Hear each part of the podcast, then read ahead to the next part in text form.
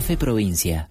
Ay, ¿te quedaste a esperar el invitado? No, no hay invitado. Igual, gracias por estar.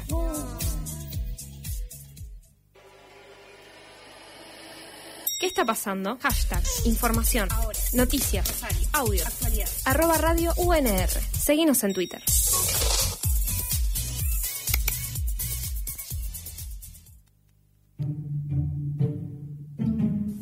Peludo y bananero tiene las mismas posibilidades de expresión que un ser humano. El enigma es milenario, pero no por eso anticuado. Jorge Luis Borges supo imaginar a un mono sentado frente a una máquina de escribir y con un tiempo infinito a su disposición, aporreando sin descanso un teclado cuya utilidad desconoce. Sin embargo, dispone de toda la eternidad para golpear las teclas de la máquina. Borges afirma que ese mono, desprovisto de inteligencia, lograría encadenar palabras al azar y terminaría por ser autor de todos los libros del mundo. En esta salvaje noche que comienza, ¿se repetirá dicha experiencia con este grupo de monos y monas que ya están saltando frenéticamente ante un micrófono? ¿Lograrán comunicar su original mensaje a toda la humanidad o por lo menos a los tolerantes oyentes que no cambien el dial? ¿Lograrán articular la frase Darwin y Fabio Serpa tenían razón? Por favor, respetables oyentes, no formen cola para huir despavoridos. Quizás en la próxima hora, cuando usted menos se lo espere, un mono ingenuo y desgreñado logre decir una palabra, una sola y escalofriante palabra que revele el secreto de nuestro origen, porque en la viña de la mona de Dios todo es posible. 13 de julio. El gol del siglo. En este día del año 2002, el máximo organismo del fútbol dio a conocer el resultado de una encuesta universal. Elija usted el gol del siglo XX. Ganó, por abrumadora mayoría, claro, el gol de Diego Maradona en el Mundial de 1986, cuando bailando, con la pelota pegada al pie, dejó a seis ingleses perdidos en el camino. Esa fue la última imagen del mundo que vio Manuel Alba Olivares. Él tenía once años y en ese mágico momento los ojos se le apagaron para siempre. Ha guardado el gol intacto en su memoria y lo relata mejor que los mejores locutores. Desde entonces, para ver fútbol y otras cosas no tan importantes, Manuel pide prestado los ojos de sus amigos. Gracias a ellos, este colombiano ciego fundó y preside un club de fútbol, fue y sigue siendo director técnico del equipo, comenta los partidos en su programa de radio, canta para divertir a la audiencia y en los ratos libres trabaja de abogado. Un texto de Eduardo Galeano en su libro Los hijos de los días.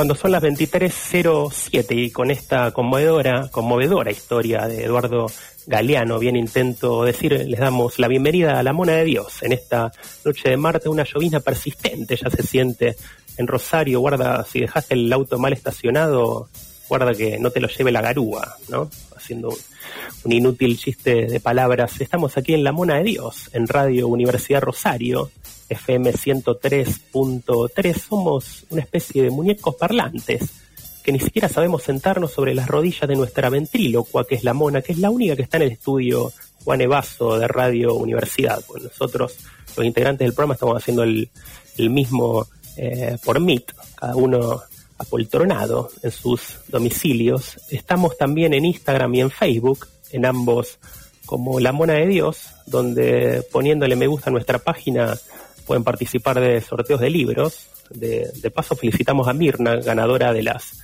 tres novelas de Marguerite y quien pasó a retirar el libro por Librería Homo Sapiens. La semana pasada se la vio muy contenta. Hoy programa número 141 de La Mona de Dios en su ciclo en Radio Universidad. Está Federico Pasos en operación técnica. Mi nombre es Matías Torno y en lo profundo de Zona Sur se encuentra uno de nuestros grandes compañeros que es Fabio alias Vincent Aguesi. ¿Cómo estás, Fabio? ¿Qué tal, Matías? ¿Qué tal, Matías? Y, a, y Brian también. Sí, voy a presentar a, a, Brian también que está en Carabel. No sé si está lloviendo, cae una... Allá sol no hay seguro, supongo, no hay otro uso horario en, en, en Carabelas, ¿no? No, no, por ahora no. Eh, después en algún momento si, si queremos o, o alargar la tarde o, o, achicar la noche lo cambiaremos. Pero vos sabés que no, no sé si llueve. Te voy a ser sincero, entré a las 6 de la tarde a mi casa y no salí más, ni me asomé. Yo me guío siempre por el perrito que tenés atrás en tu mascota. Lo veo sin paraguas, así que creo que ya es un indicio. Y porque está bajo un alero. Sí, el, el perrito está Hay un alerito. con un té y con, la, con el pompón para ir a dormir el perrito. Así que ya está el Sí, momento sí. para. Y además Sí. tiene la mirada como perdida. sí. En la, en la lontananza. Ahí. Eh, no, se lo ve bastante nostálgico, ¿no? Y- la, cabecera la, la mona ya está celosa, ¿no? Ya lo hemos dicho, le está quitando protagonismo a este programa. Y porque la mona, la mona es nostalgiosa. Eso es lo que pasa. Igual contémosle a los oyentes que es un- eh, de, qué, de qué perrito estamos hablando. Digo, Brian tiene atrás de él. ¿Sería un Pluto? Eh, te falta respeto. Sí, sí, no sé cuándo. Pero bueno, sí, sí, yo, yo me la guardo, Colo. Ya te voy a contestar. ¿sí? No, digo, pero. No, no Más hablé- allá, el chiste, digo, es un- eh, el perrito ese es, es un Pluto, digo. En su momento habrá sido un Pluto. ¿no? Y es como en su momento y en, y en este también. cambió, cambió de identidad, sí es un cambio. Esos Puede, hermosos. puede ser un Pluto. Lo podemos denominar como Pluto. Quizás, eh, digamos, es un Pluto del subdesarrollo. El subdesarrollo. Y en las noches, las noches frías de soledad, se, se- ¿dormís abrazado a él? ¿Se puede decir o no? Contar esas intimidades. Brian San Martín, nuestro prócer. Eh, no lo voy a negar, pero tampoco lo voy a afirmar. Bien, claro. que queda la nebulosa. Se lo ahí con el gorrito. Aquí estamos en La Mona de Dios, en Radio Universidad. Eh, también va a estar Ebel Barat, nuestro compañero, esta vez desde las sierras de Córdoba. El tipo, vos te preguntás, ¿qué este Ebel Barat es el mismo que hace dos semanas estaba en Marsella, eh, estaba en Mónaco? Ahora se, se adentró en el mundo de los hippies. Quizás está se lo vio rega- regateando unas pulseritas ahí en San Marcos Sierra. Es increíble Ebel. Ebel es una persona que puede estar en un lugar estando en otro absolutamente diferente. Está clonado, así que, eh, Sí, no, y además porque le perdemos el destino, porque él cuando nos manda el audio de Córdoba, que nos mandó, por ejemplo, ahora probablemente ya no esté más en Córdoba, capaz esté en Chile ahora. está Entonces como el audio, el audio que nos manda él no corresponde a su ubicación geográfica. Claro, podemos decir tiempo. que Ebel es una persona que nunca está acá. No importa dónde estemos nosotros, él no está. o está en todas partes, será la parte de Dios del, del programa, se puede decir, algo un omnipresente, quizás. Sí, Puede ser, puede ser. Lo vamos a escuchar a- hablando allá de la Sierra de Córdoba, eh, respirando aire puro, parece, ¿no? Por lo menos en el audio. Estamos en la Mona de Dios, pueden comunicarse al 3413-886677, celular de la radio, o si no al 3412 47 47 20, 3412 47 47 20, ya que estamos haciendo el programa por Meet y el sábado pasado, es raro que creo que somos el primer programa que no empezó hablando de Argentina campeón, ¿no? También que pasaron tres días de América, no sé si vieron el partido, muchachos. Sí, absolutamente. Todo el partido, de- incluso las 24 horas antes de previa también. ¿sí? Yo tengo que decir, no, no lo sufrí tanto como otros partidos, no sé, porque lo, lo vi muy bien plantado Argentina, el esquema, Brasil por ahí no llegó tanto. Sí, Ahí- sí, yo sufría el imaginario de Brasil. Viste que en cualquier momento te pueden hacer un gol tranquilamente. Imaginario Pero popular bien, que sería la salsa, el baile, ¿sí? la, la samba brasileña. Sí, sí, la, no la samba, los, los gaullos, todo. La alegría que se vio la última postal, el partido de Neymar ahí entre, entre Messi y Paredes, un sinónimo, yo creo, de la alegría brasileña, ¿no? En otro momento también la representaba Ronaldinho. Yo creo cinco minutos más y arrancaba para, para el mini de la esquina, ¿no? Hasta tomar unos porrones con ellos. El sentido Sí. amateur de la amistad. ¿no? Algo. Para mí se fueron a- eh, se metió a tomar algo. Que no, no, ha, no ha salido por una cuestión de, bueno, si no, no puede volver a Brasil. Claro. No hubo cámaras en los vestuarios. Y creo que a un jugador argentino le costaría mucho hacer. Uno no se imagina quizá un, a un Lautaro Martínez. a- al arquero, por ejemplo, ni, ni por casualidad lo vemos. Abrazado dos No, no. brasileños, sino a, Eh, eh, a- hay esa a constante de, de, sobre todo los periodistas argentinos, que son los que uno conoce y escucha constantemente, que es felicitar a Neymar por la actitud. Ah, qué bien Neymar, que eh, el fútbol, no somos enemigos, solo somos rivales momentáneos, etcétera, etcétera. Pero eso lo llega a ser un argentino después de que perdimos una final y no lo dejan entrar al país. y Totti Pasma se arrodilla, ¿viste? Para que no solo que no juegue mal en la selección, sino no que no lo dejen entrar, ¿no? Al Sí, país, sí, que no entre al país, que lo deporten, etcétera. que le piden un pasaporte ucraniano para, para ingresar. Así que se lo, al fin se le dio a Lionel, ¿no? Eh, se lo merece y podría ser el, el título eh, después de 28 años Argentina campeón y con el Diego desde el cielo, ¿no? Ahí alentando el aura, tanto que decíamos la presión que era, sería una presión el Diego por ahí en la tribuna, mirando los partidos, una hora pensándolo eh, para Messi, para el equipo, o No, no, será que no llegó la ayuda celestial. Sí, había. sí, eh, no, Sí. también esto de recalcar que eh, apareciendo una serie de memes que estaban buenísimos y había uno eh, efectivamente de Diego mirando desde, desde arriba.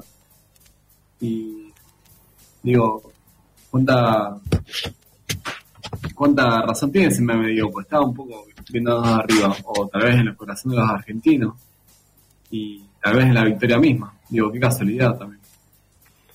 Sí, es una, una gran influencia. Y tenemos un homenaje de la mona diosa Messi ahí con la gola del nano Serrat, de la mano de Federico Pasos. Escuchamos este audio, tiran paredes, Lionel Messi y Joan Manuel Serrat. Hace algunos años recuerdo que me impresionó mucho una cosa que leí de Miguel Gila. Miguel dijo que los niños no son más que locos bajitos.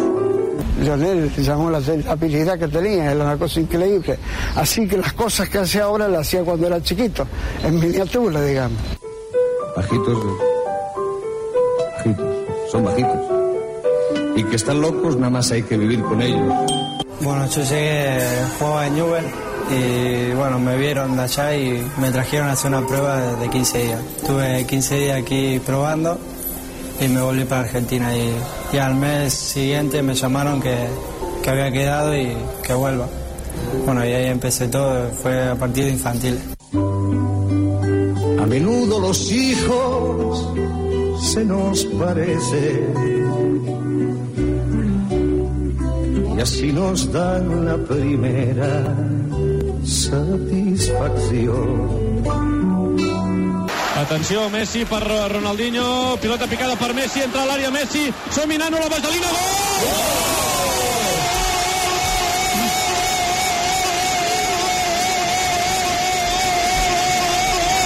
Sin respeto al horario ni a las costumbres. Yo creo que hay un momento en el que vos no vas a cantar el himno solamente para no A darle propósito. gusto. Sí, a propósito. Ah, es así. Sí, sí, una vez que ya empezaron con eso, lo a propósito. Si no me cambia nada, cantar y no. ¿Y te llega cuando suena? Sí, me gusta. A todo. Pero cada uno lo vive de su manera. Niño, deja ya de joder con la pelota. Sí, cuando era chico vivía con, un, con una pelota, ¿no? Eh, el fútbol era todo para mí. Me encantaba como me encanta ahora y lo disfrutaba como lo disfruto hoy. Niño, eso no se dice, eso no se hace, eso no se toca.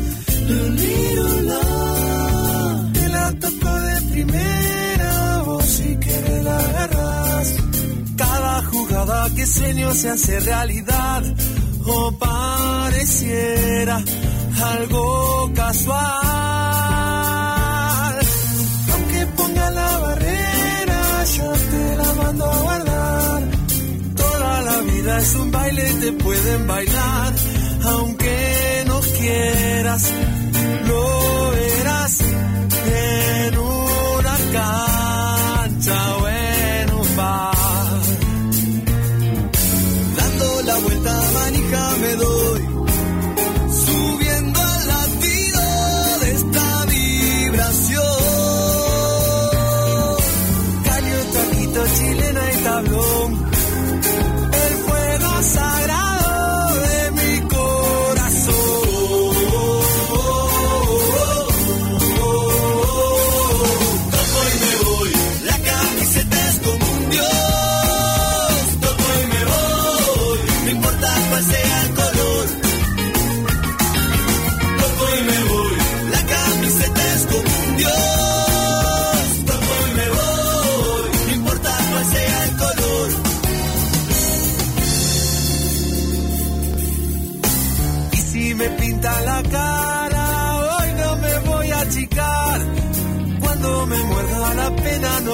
llorar. Se ha terminado el festival. En un picado cualquiera mi alma se echa a rodar. Este es el juego que siento y no pienso parar. Yo pongo el cuerpo hasta el final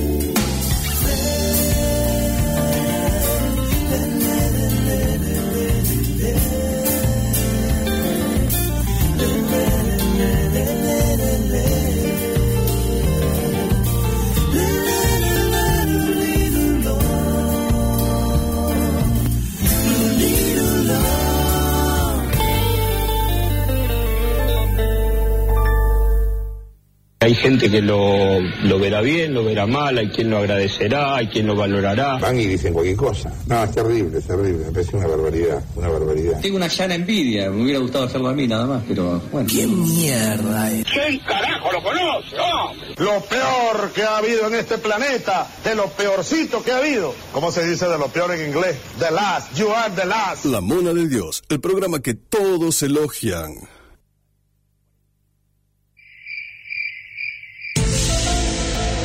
Como especie, buscamos señales de otros planetas. Pero nuestra misión está en la Tierra. Contáctese al 3413-886677, la señal de la mona de Dios en Radio Universidad.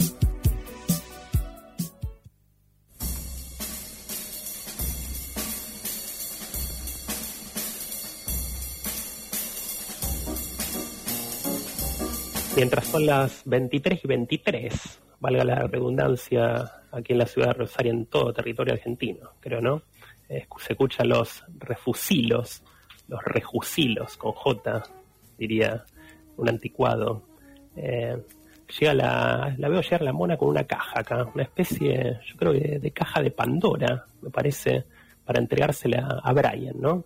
Que nos tiene preparados por lo general estos bloques eh, es en- que no sabemos sobre qué versan, ¿no? Siempre nos trae unas gratas sorpresas literarias, Brian, no sé qué tiene preparado eh, para hoy. Y hoy vamos a hablar de palabras. No solo con las palabras, sino de algunas palabras. O de frases también, ¿por qué no? Eh, dichos eh, llam- llamados populares, si se quiere. Por Nacionales ejemplo, y hoy- populares. Hoy es martes 13, no sé si alguno se había dado cuenta. Sí, el segundo- Siempre tuve la duda si el martes, si es el viernes 13, el día supuestamente yeta, no te cases ni te embarques. Para alguno el viernes 13, para otro el martes. Para Hablando algunos de no te dos. cases, no te cases ni te embarques, eh, e- era en martes no te cases ni te embarques, no había ninguna referencia al 13, por ejemplo. Que eso fue agregado posterior y arrancamos nomás con el bloque, Mati, ya con el pie que, que diste. Ah, solamente el martes. Case, embarque todo con es al final. Claro, el martes no te cases ni te embarques. No creo que sea por una cuestión de rima. Sino eh, tenemos que hablar del dios romano Marte, a quien se evoca en el tercer día de la semana y representaba a la guerra, la violencia, el horror y el derramamiento de sangre. Un piola.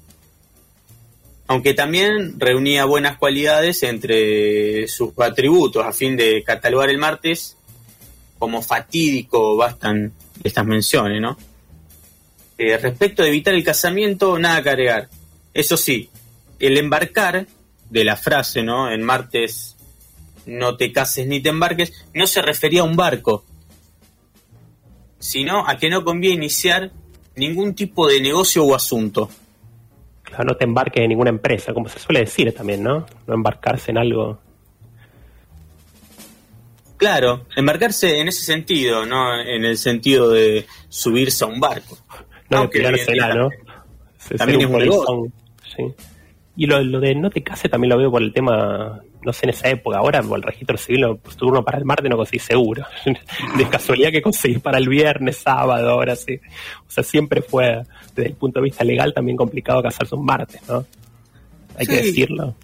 Hay que decirlo también primero, eh, es complicado tomar la decisión de ir a casarse. Y segundo, renegar con los del turno para ver cuándo te, te lo dan.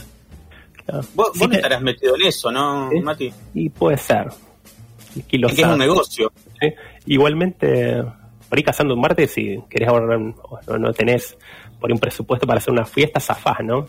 Se invitas a unos familiares a comer, qué sé yo, una, una parrillada con unos, unos chinchulines en una en una parrilla o un lugar así, zafás de la, de la fiesta, como que siquiera pasa casi, casi desapercibido, ¿no? Claro, O sea, y mucha lo gente lo hace. Yo sí creo que si me casaría en un momento lo, lo podría hacer, ¿no? Un martes, y además pues sabes que tiene que terminar temprano. O sea, para las 12 ya tenés que ir cerrando todo. No, no pudiste invitarlos tampoco muy temprano porque están laburando. Entonces, es un casamiento, una, dos horas, listo. Se hace lo que se tenga que hacer y cada uno a su casa. se jura lealtad de por vida y demás. ¿eh? Ahora con las restricciones más todavía, ¿no? Más escuetas las ceremonias. Sí, por Meet eh, está bien. Vi que un par se hicieron o por Zoom. Lo mejor es hacerlo así. Uno desactiva el audio, desactiva la cámara y listo. Casate, hacelo por Meet, le dice ¿no? el novio a la novia. ¿no? Casi. Bueno, hablando de novio, vamos a hablar de el abatatado. Eh, ¿De qué estaremos hablando? No sé, vamos a ver. Bien esto es para el póster ahora. ¿sí? por eso mismo. Porque esto es, hubo todo un laburo de producción atrás de esto. No, es- no es improvisación. Sí, te veo sudando la gota gorda. No, no es la lluvia. En 1867, Daniel María Cazón reunió a los amigos en su quinta del Partido de Tigre, ubicada, para los que conocen, en Avenida Liniers al 2100, y les ofreció un picnic. ¿Qué se entendía por picnic en aquellos años? Una comida ligera, informal y al aire libre. Bueno, lo mismo que se entiende hoy por picnic, ¿no? Además, los comensales no eran atendidos por el personal de la casa, sino que cada uno se las arreglaba por su cuenta. ¿Qué es lo que celebraba Cazón? su reciente nombramiento como venerable maestro de la logia Cofraternidad Argentina. Y, solamente un picnic así el tipo. Hace un picnic, sí, porque él era un tipo sencillo. ¿Quiénes eran los invitados? Floro Madero, martillero, hermano de Eduardo, quien ideó Puerto Madero. ¿La captás? Tipos de buena madera. Sí, sí. O no. no, no se sabe. Hay- no hay mucha buena madera ahí cerca de, de Puerto Acá Madero. dice ¿no? que era divertido y ocurrente. Como ir a Puerto Madero a tomar algo. Sí, sí. Vicente Fidel López, hijo de Vicente López y Planes, además de reconocido bromista como Madero. Bernardo de Irigoyen, dandy y uno de los más elegantes de su época. Y también Miguel Cané, el más sereno del grupo era Cané. En total, más de 70. Personajes célebres, se puede decir, ¿no? Sí, totalmente. Reconocidos. Totalmente. Todo un picnic. Los amigotes se sentaron en una mesa larga. Floro se ubicó delante de una fuente de batatas fritas. Pinchó una y la comió, ¿no? Como haría cualquiera. Pinchó otra y otra y otra. A diferencia del resto, que con más prudencia esperaba que se acercaran de una vez los bifes a la portuguesa. Pero Madero se pegó un atracón eh, de batatas fritas. Ya arrancó mal. Llegó el turno de los postres y Cazón se dirigió a Madero y le dice, Cazón, contá algún cuento de tu colección, Floro. Estoy mal, no me siento bien, le dice Madero. Pero, ¿qué tenés? Y la respuesta, bueno, es fue histórica. Floro Madero, que no podía hablar con naturalidad, dijo entre largas inspiraciones de aire, hombre, estoy abatatado. Me he comido media fuente de batatas y vaya, estoy abatatado. Tremendo, ¿no? Mira, el tipo donde estaba sufriendo un percance, pero a su vez generando una frase histórica. Claro que él no sabía lo, el- que estaba plantando una semilla. en todo esto. ¿Quién no lo ha dicho, no? El comentario provocó la risa general y durante toda la tarde hicieron bromas entre ellos usando la palabra. Esto, le decían, esto está abatatado, parece que tal se abatató, etc. Según contó el primer abatatado, se explotó la frase, siguió por el Club del Progreso en las visitas por doquier y se hizo carne. Sí. Hoy en el diccionario, el diccionario del habla de los argentinos de la Academia Argentina de Letras puede leerse. Abatatarse. Dos puntos. Turbarse una persona de modo tal que no atine a hablar o proseguir con lo que está haciendo. Su inventor Floro Madero. Mira, ya, tiene, ya lo tiene patentado. Y yo recuerdo una frase de, de justamente José Luis de Batata Clerc, el tenista, cuando perdió un partido contra John Borg, en conferencia de prensa admitió, ¿no? También esa frase, ¿no? Estaba batatado casi. De ahí quizás ha surgido eh, su apodo, ¿no? Uno, vos, Brian, creo que no lo conoces. Sos- no pero tu- te, tu, arrogancia con la corriente en cuestiones de edad. primero para que no te sientas mal Sí, las canas surgen a, a flor de piel. y segundo porque cuando no registro si estás hablando de una persona de verdad asumo que, que estás haciendo literatura ¿no? Es más o menos lo mismo. Claro. Bueno, ahora vamos a hablar de un par de epónimos. Por ejemplo, de boicot y linchar. ¿Qué serían epónimos? Por ahí. No tengo la menor idea, es lo que decía. Léalo. Boicot y linchar. Charles Cunningham Boycott era un capitán inglés retirado que administraba extensas tierras de una familia en Irlanda. Un piola. En 1880, luego de una mala cosecha, impuso altos precios de alquiler a los pequeños y medianos agricultores que arrendaban esos campos. Lo que hicieron toda su vida estos productores. Los trabajadores acudieron a la Liga Agraria Irlandesa, quien envió representantes para que negociaran con Boicot un valor accesible. El ex capitán echó a los interlocutores sin darle la más mínima posibilidad de negociar, y la respuesta fue inmediata. Los trabajadores, que había contratado para ocuparse de parte de la tierra que él explotaba para sí mismos, fueron obligados a abandonar sus puestos. Nadie en la zona le vendía comidas.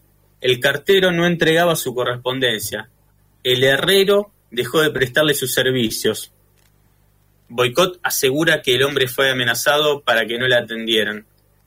La lavandera no asistió más a su casa. Todos le daban la espalda. Su historia trascendió los ámbitos agropecuarios cuando se las ingenió para enviar una carta al periódico The Times, donde contó los padecimientos que soportaba. Se publicó a mediados de octubre de 1880. Lo que llamó la atención de los lectores no fue el discurso del damnificado, sino lo que lo curioso que resu- resultaba esa forma de protesta contra boicot. El párroco John O'Malley fue uno de los promotores de las acciones en contra del usurero. En cierta oportunidad, el periodista James Reptat le planteó que qué nombre dar a ese tipo de acciones. Barajaron, mirá, ostracismo y excomunión social. Pero los términos no parecían conformarlos. A mí me gusta mucho excomunión social, lo voy a decir. Que no tiene que ver con lo religioso, ¿no? Eh, Y pero era un comunión, párroco. en lo social. Claro, por eso le surgían esas expresiones. El padre O'Malley fue el que, golpeándose la frente como quien descubre algo, Como, como Moe de los, de los tres chiflados. ¿qué le parece si decimos que lo hemos boicoteado? Parece una gilada. Pero bueno. Ah, mira, ahora voy a responder tu pregunta, Mati. ¿Cuál de todas? Eh, la menos importante de todas las preguntas que tenés. ¿Qué es un epónimo? Son las palabras derivadas de nombres propios de personas y también de sitios geográficos. No se puede escuchar un minuto más este programa sin aprender algo. Sí. Cualquier persona que ponga el programa en este momento aprende algo. Si no sale huyendo despavorida al escuchar la palabra epónimo, ¿no? Antes. Claro, bo- boicot que surge de un apellido, por eso. Claro, de boicot. Mm. Eh, por ejemplo, la pasteurización, eh, inventado por eh, Luis Pasteur. El proceso de cubrir metal con otro para protegerlo. Pero tiene que ser igualmente como uno piensa justo en este programa que tenemos de referente a Diego, la palabra maradoniana sería un epónimo, ¿no? Que viene de un apellido. Y supongo que sí. Pasa que no, no, no tiene por un significado. Por ejemplo, maradonear. ¿Qué sería maradonear? Eh, hacer milagros, no sé. No, puede tener muchas connotaciones. Eh, bueno, el proceso de cubrir un metal con otro para protegerlo se llama galvanizar, por su creador Luigi Galvani. El daguerrotipo fue el primer producto fotográfico de la historia. Eh, dos hombres que volcaron su, esfuerzo para la impresión de imágenes, Daguerre y Joseph Niepce. Bueno, murió el primer, el segundo, etcétera, daguerrotipo. En 1780, en la localidad de Virginia, en los Estados Unidos, era asolada por una banda de ladrones. Como hoy también pasa, ¿no? Como sucede en el gobierno de Estados Unidos muchas veces. Siempre.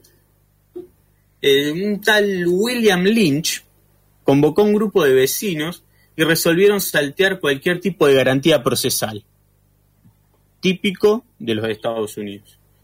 De aquel sistema de justicia por mano propia surgió el verbo to lynch, castellanizado en linchar. Mira, viene de- no, no de, no de Valeria Lynch, ¿no? Que uno podría relacionarlo. Es lo que uno siempre sospecha. Sí, claro, nosotros Pero bueno, somos la- muy, historia no. Tenía que ser muy, muy cantado el, el- el problema con que sea de Valeria Lynch. Claro, pero eh, si Valeria Lynch fuera estadounidense, eh, sería por ella. Sería más Así es, reconocida como cantante también, ¿no?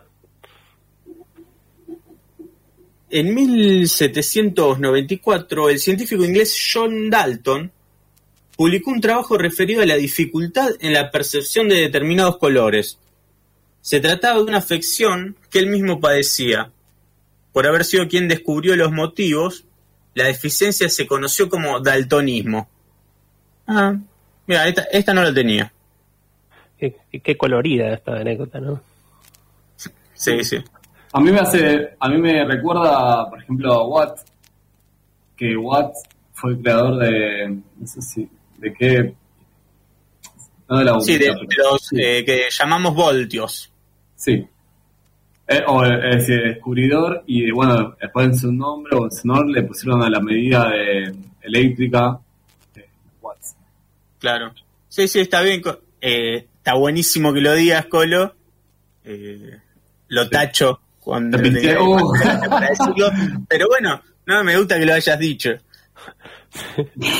Era la que venía, ¿no? Se, se la Pero justo, pero justo la que venía. Era la frutilla de postre. Ay, pero también tengo Es más, yo, pensaba cerrar con esa. Sí, Digo, acá quedo como un duque. Pero bueno, ya que está, voy a hablar del contemporáneo de Dalton, que era el médico James Parkinson. Y bueno, ya se verán venir cómo termina esto, ¿no? Que fue el que, el, que era el creador, el no el creador, el que es el primero que estudió la, la enfermedad, o qué dice sobre Parkinson. Ya, que describió la enfermedad del temblor en 1817. Después, eh, 60 años más tarde, se resolvió emplear su apellido para nominar la enfermedad. Mientras que el mal de Chagas debe su denominación al brasileño Carlos Chagas, quien logró describir todo el proceso de la enfermedad. Que es bastante común esto de que los médicos le pongan, es decir, los, descubridores de la enfermedad le pongan nombre a la enfermedad o, o después de la academia le termina poniendo a ese mal el nombre de quien la trabajó, quien la descubrió, quien... Como por ejemplo, bueno, las enfermedades, sí. Claro, es como un reconocimiento. O, un- o una cuestión de ego o, o un patentamiento, ¿sí? Una mezcla de cosas. Sí, pat- patentamiento, más igual el ego, no sé, para uno es muy Pagaban. importante. Cada vez que encontraban a, a alguien con Parkinson, iban y le pagaban a, a James Parkinson el, Estado, el porcentaje, supongo. Las regalías. No sé si está el, el origen de lo ahora del coronavirus. Si está, por ejemplo, Jerónimo AstraZeneca o, o Georgiev Sputnik, no, no, no figura, no. Habría que No, indagar sobre el nombre. Pfizer también. Eh, podemos hablar también del prestigioso veterinario Daniel Elmer Salmón. Estadounidense, nació en 1850, tuvo en su equipo a Theobald Smith. La relación entre maestro y discípulo era complicada, seguramente porque el, el más joven consideraba poco ético que Salmon se apropiara de alguna de sus investigaciones. Ah, bueno, un piola. Smith, que más adelante sería reconocido como uno de los grandes epidemiólogos norteamericanos, publicó en una revista especializada los resultados de la investigación de un bacilo que se instalaba en ciertos animales, convertidos en agentes transmisores. El trabajo llevó la firma Smith y su jefe Salmon, que para más datos fue contratado por el gobierno uruguayo para dirigir la flamante sección de veterinaria, anexa a la Facultad de Medicina en 1907, que lo hizo durante tres años, le decían el doctor Salmón. Bueno, el apellido era Salmón. Lo concreto es que muchos años después, al bacilo y otras bacterias las llamaron salmonelas, cuando parece que deberían haber sido esmitonelas. Sí, para ser más claros. Así que, buenísimo. Ahora ya nos, nos trajiste un montón de, de orígenes de palabras, ¿no? La etimología al, al palo, se puede decir. Claro, y no queremos eh, seguir porque cansaríamos. No, dejamos para otro, para otro programa, no, nos tirás otra tanda, ¿no? Nos- Sí, nos des- y le, vamos avisando a, a quien esté escuchando esto que se busque una lapicera y un papel para anotar. Porque no puede dejarnos de escuchar Claro. sin llevarse algún conocimiento. Para el otro día jactarse con su grupo de amigos, amigas. Sí, totalmente. O de trabajo. Son, estos son datazos. Tipo 7 de la mañana llega al trabajo. ¿Sabes, sabes lo de- el epónimo que descubrí ayer? El epónimo que tengo para mostrar. Compañero o compañera te mira, ah, qué interesante. No, sí, o le decís. Tipo eh, 7, sí. ¿Sabías que la J en realidad es una I holandesa? Sí. Y datazos, datazos. para una buena conversación. Así es. Para el ascensor, sobre todo, ¿no? El ascensor. ¿Qué tanto hablar del clima? Si el clima más o menos siempre gira sobre lo mismo. En invierno hace frío, en verano hace calor, etcétera. Vamos a hablar de cosas más interesantes. Y en el ascensor vas tirando. Yo, yo los anotaría y después lo vas tirando, da uno. Claro. Uno por día. Se lo puedes contar incluso a diferentes personas. Se pueden a reuniones de consorcio el tipo, así que buenísimo. Brian, eh, elegiste un tema eh, musical, ¿no? Para corolar este gran bloque del Sí. origen de las palabras. Y no podíamos otra cosa que elegir palabras más, palabras menos de los Rodríguez.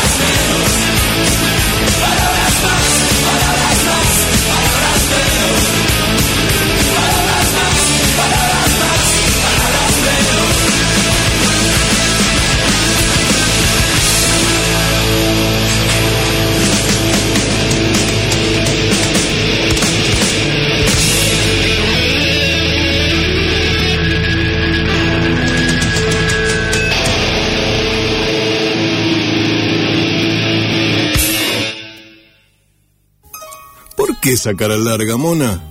¿Otra vez te manchaste tu vestidito con dulce de leche y banana? Ponete contenta, mona, que la tintorería Arcoiris te lo soluciona. Tintorería Arcoiris tiene servicio de lavandería, limpia tus acolchados y frazadas para que no tengas frío y te deja como nuevas tus alfombras, cortinas y el tapizado de tus sillas, sillones y accesorios de bebés monitos. Y con retiro y envío a domicilio gratis. La encontrás en Necochea 2940.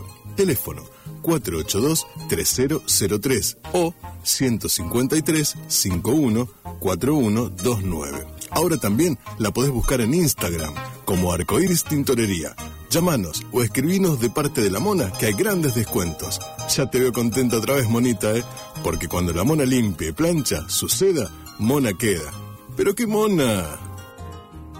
A todos los entrevistados, en este caso a Ignacio Copani, les eh, preguntamos una reflexión. ¿Qué, ¿Qué les sugiere la mona de Dios, el nombre del programa? Es muy raro el nombre, es muy inquietante, porque lo primero que me, que me apareció es como que, que Dios be- bebió mucho anoche, que se embriagó y ahora está durmiendo la mona.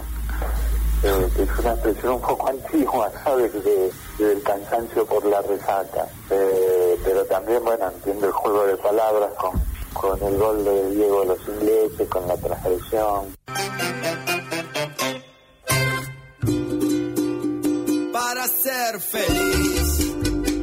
No tengo nada, no tengo plata para ser feliz, para ser feliz. Continuamos en la Mona de Dios últimos 10 minutos y tenemos la alegría de contarte se está lanzando el libro, la antología del taller literario coordinado por nuestro compañero, escritor Ebel Barat.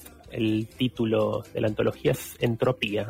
escriben, eh, hay muchos escritores y escritoras entre los que tengo el orgullo de, de encontrarme. Eh, escriben Alejandro Álvarez Gardiol, María del Rosario Blanco, Martín Francés, Guillermo Hollish, Edgardo Iriarte, Eduardo Kruger, Rubén Leva, Graciela Rosselli y Matías Torno. Eh, es un libro que tiene muchos estilos literarios, convergen diferentes estilos los escritores, una lectura bastante amena, sugestiva. eh, así que quienes estén interesados en este libro que se va a presentar el sábado 24 de julio, el- o sea, este sábado no el otro, sería a las 18 por Zoom, lo va a presentar el mismo Ebel Barat, nuestro compañero, junto a Humberto Lobosco, que es crítico literario. Así que si tienen ganas, eh, ¿por qué no? Eh, Hay un Matías Torno que se llama. Hay un Matías Torno que se llama como vos. Sí, parece que el mismo capaz. Sí. Sí, yo eh, ya eh, todo bien con el libro, seguramente va a estar genial. Eh, después pasaremos el- la reunión de Zoom, ¿no? Para el que se quiera sumar a verlo. Pero me parece que ya arrancar mintiendo en el título no me gusta. Porque es igual a mentira. Porque dice que entropía, y yo acabaste de leer a todos los que publican, y no, no escuché que haya ninguna pía. Pues sí que quedó afuera al final. Claro, o sea, la usaron para el título nada más. La sacó Un término era, bastante específico. ¿Era Pía o era Matías? Y la sacaron a pobre Pía y apareció una Matías. Con violencia de género, así. Presentamos este libro de Entropía el 24 eh, de julio. Quienes estén interesados por ahí leer el libro, en comprarlo, pueden escribir al 3412 47 47 20, 3412 47 47 20, o si no en la página de Homo Sapiens, ahí hacen envíos a domicilio. De este libro, eh, esta antología que se ha hecho, una selección de los trabajos del taller literario de nuestro compañero Ebel Barat, de quien justamente vamos a escuchar, ya lo adelantamos en el primer bloque, un audio desde las sierras de Córdoba, ahí parece que respirando aire puro entre, entre hippies, se puede decir. Escuchamos Hola a. Mona, hola Mati, hola Vincent, hola Brian. Bueno, hoy toca hablar de un lugar de nuestra bellísima Argentina, porque Argentina verdaderamente es un país muy, muy hermoso que ofrece para el viajero infinidad de posibilidades. Ha sido una elegida de Dios, para decirlo de alguna manera. Les eh, toca hablar de las sierras de Córdoba, en particular del Valle de Calamuchita. Valle que conozco mucho porque desde muy niño tuve la suerte de frecuentar por una casita que mi familia tiene y a la que hemos venido frecuentemente mis hermanos y yo. Calamuchita es un valle que hoy está muy de moda. Hay dos centros urbanos muy importantes que son Santa Rosa de Calamuchita y Villa General Belgrano, que en algún momento van a terminar unidos. Son diferentes, comparten algunas cosas, pero son diferentes. Santa Rosa tiene acceso directo al río y Villa General Belgrano una tradición alemana que se percibe en la edificación y en el cuidado edilicio y en el parquizado. Las sierras naturalmente son muy hermosas, corren sus ríos transparentes, que acá, bueno, aquí se le dice ríos, en nuestra ciudad decimos arroyos, eh, donde las aguas son cristalinas, son muy puras, salvo, salvo en el momento de la creciente. El clima es uno de los mejores que conozco, frío en invierno, pero durante el día calienta mucho, tiene mucha amplitud térmica, o sea que cerca del mediodía es dable esperar 18 o 22 grados soleados, porque llueve muy poco en el invierno, y es muy agradable salir. El verano, que es más cálido, llueve más, pero llueve acotadamente, y reina el sol también, un sol que no es un sol violento porque mm, hay mucha vegetación, vegetación que ha colonizado buena parte de las sierras y que trajo el hombre, donde priman las coníferas, el cedro, el ciprés, el pino, y también grandes árboles que han venido de otros lugares, como el fresno, el arce, el paraíso, que nosotros conocemos bien de nuestra región. Sumado a la vegetación original, donde el espinizo y el algarrobo quizás sean eh, las leñosas que más se ven. Eh, tanto el clima eh, como el paisaje son muy agradables. Un paisaje donde, que se puede calificar de montañoso. Este es el valle. El valle corre entre dos cadenas montañosas. Esa cadena montañosa, acá le decimos las sierras chicas y las sierras grandes, que más al norte le dicen los gigantes. Acá está el monte más alto, que es el Champaquí. Hay mucha gente que va y hace excursiones para subirlo. Hay también en las sierras mucha tradición, tradición colonial. Por ejemplo, en los Reartes, en Amboy, donde nació Vélez uno camina sus dos cuadritas originales del pueblo y ve toda esa construcción baja, colonial, de columnas cuadrangulares, donde posa la galería, y que preceden el recinto de atrás, la casa, que son umbrosas, sombrías, y, muy agradables, que remiten a lo histórico y a lo modesto. Modesto como por ahí se ven las iglesias de esos pueblitos, que son muy conmovedoras porque se ha hecho con poco, más con la voluntad que con las posibilidades económicas. Pero hablando de posibilidades económicas y posibilidades de vida, diría que esta zona se ha convertido en un lugar donde arriban no solamente turistas o inclusive de la provincia de Buenos Aires, a, quienes le queda más lejos, sino de muchísimos otros lugares y sobre todo hay muchos, mucha gente que se radica a vivir acá, porque ya tienen el confort suficiente por la internet, por los restaurantes, las ofertas culturales, se consiguen perfectamente y uno está muy cómodo.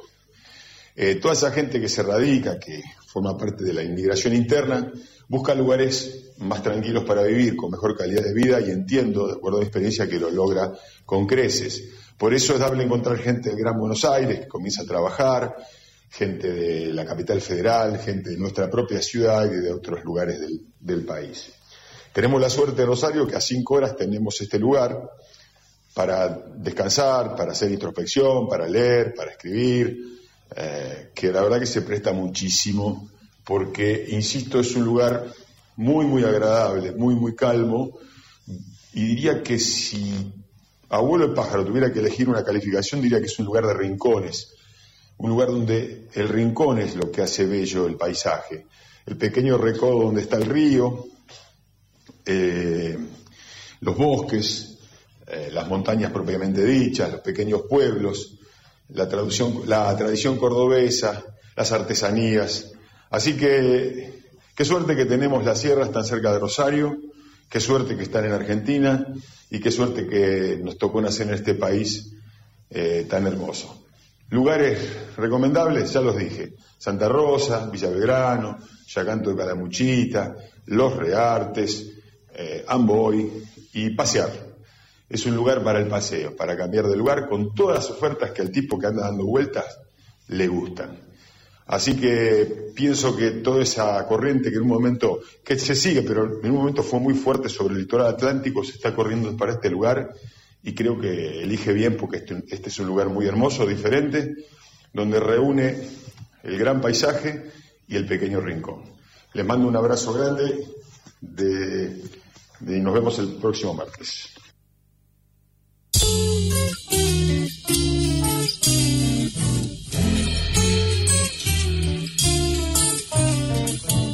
Escuchamos aquí Durazno Sangrando del flaco Espineta. Llegan mensajes al celular de la radio. Dice: Hola capos, me anoto en vuestro sorteo. Llueve mucho acá por Fisherton en la lluvia oblicua. Martín Seiter, tres abrazos. Viva Holdering. Y manda un texto aquí eh, de un libro. Hoy no tenemos sorteo. Sí, la semana que viene seguramente sortearemos un libro y ya está, lo dejamos anotado a Martín y le agradecemos el mensaje y ya estamos en los en el último suspiro, se puede decir, el programa. Escuchábamos a Abel Barat desde Córdoba, estuvo Fabio Aguesi, Brian San Martín, eh, Federico Paz en Operación Técnica, Julio César Astorga. Mi nombre es Matías Torno y tienen ahí un saludo de despedida. Brian Colo, el perrito de Brian, algo, no sé, ya, se lo ve con sueño a la mascota. Y ya, ya preparándonos para dormir la mona, ¿no? Y para que se duerma la mona y nos veremos el martes que viene y también vivamos a Holdering como el oyente. Sí, viva, viva Porrón, viva la patria. Así que nos, nos reencontramos entonces el martes eh, venidero a las 23 aquí con la mona de Dios, seguramente Belvarada en y con sorteos eh, de libros. Muchas gracias por la escucha. Vamos, mona del sur, casi le lloraba